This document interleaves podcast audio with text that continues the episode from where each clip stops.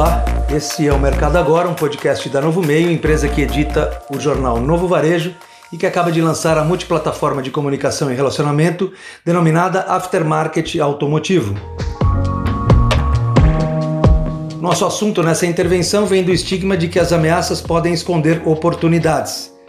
Nesses tempos de grande choque econômico e estrutural, nos acostumamos a ser confrontados por alguns discursos que tratam das oportunidades que se escondem por trás dos véus das grandes crises e terminam por se apresentar como momentos raros para a construção de estratégias inovadoras, primorosas, arrebatadoras até. De fato, a história construiu diversas dessas referências e uma pequena pesquisa pode te colocar diante de muitos desses casos em que o comportamento positivo foi o pressuposto para a transformação do estado caótico que havia à volta nos 360 graus do desenvolvimento de atividades e empreendimentos. O que deve ser ponderado antecipadamente é que o ambiente competitivo sofre uma profunda depressão nesses momentos em que as correntes físicas e emocionais conduzem todos a um grande abismo há uma comoção desesperadora, há uma malemolência inercial, há uma indisposição paralisante.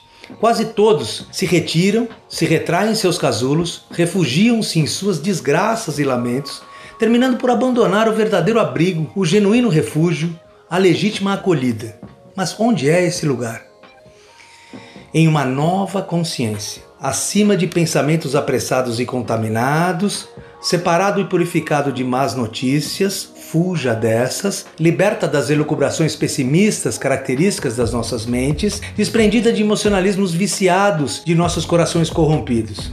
Somente uma nova consciência pode fazer resgatar desse temor emocional aterrorizante e transportar para um ambiente positivo, proativo, criativo, produtivo que não chora, mas vende lenços, como diz a velha máxima, que nunca se cansa de se validar entre os ciclos das crises econômicas.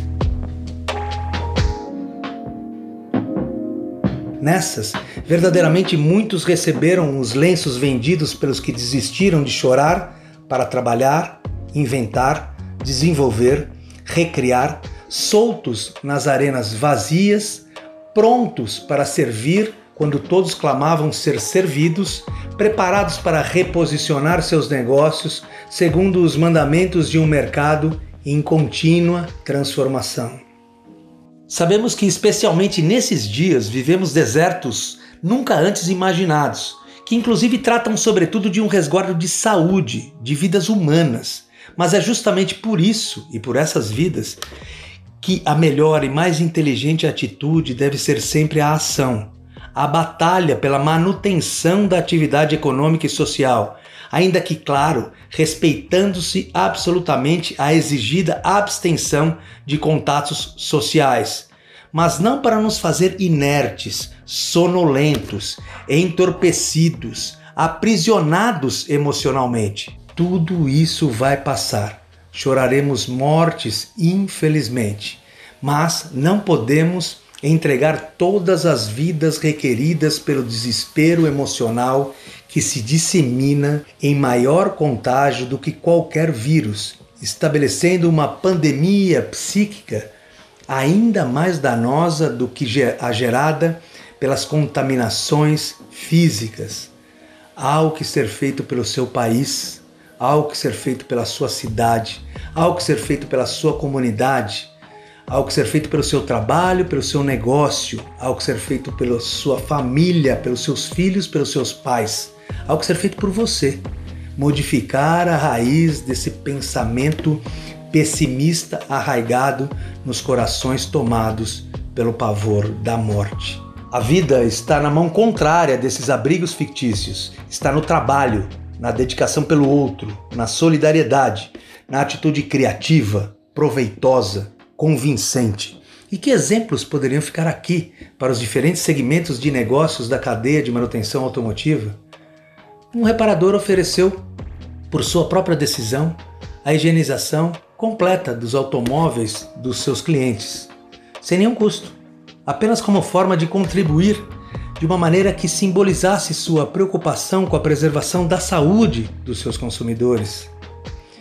Um varejista, atendendo de portas baixadas, percebeu que deveria fazer entregas de suas encomendas presenteando seus clientes com materiais básicos de higienização, com uma mensagem otimista sobre os dias vindouros.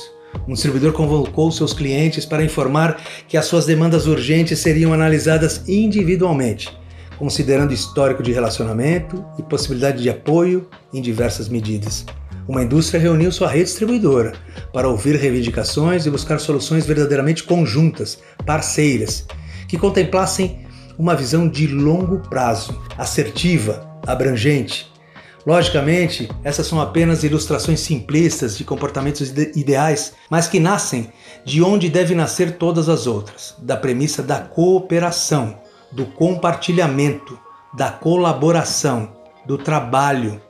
Esses são os novos mandamentos dos dias que temos pela frente no universo das relações empresariais. Quem seguir isso, seguirá. Quem não seguir, portanto, há verdades imperiosas desde o cansado clichê das oportunidades geradas desde as ameaças. Talvez essa mesma, esse novo canal, possa servir como verdadeira referência à ativação desse podcast Mercado Agora, a criação de uma linguagem para abrigar o acervo provido pelos profissionais de conteúdo da Novo Meio, a sua voz, mas a nossa voz, que é igual à voz do mercado agora. Eu sou Ricardo Carvalho Cruz, um dos profissionais da Novo Meio, que estará usando esse novo canal para trazer o protagonismo da notícia relevante ao mercado de manutenção. O mercado do aftermarket automotivo brasileiro. Você ouviu o podcast Mercado Agora, a notícia construída com o protagonismo da sua opinião.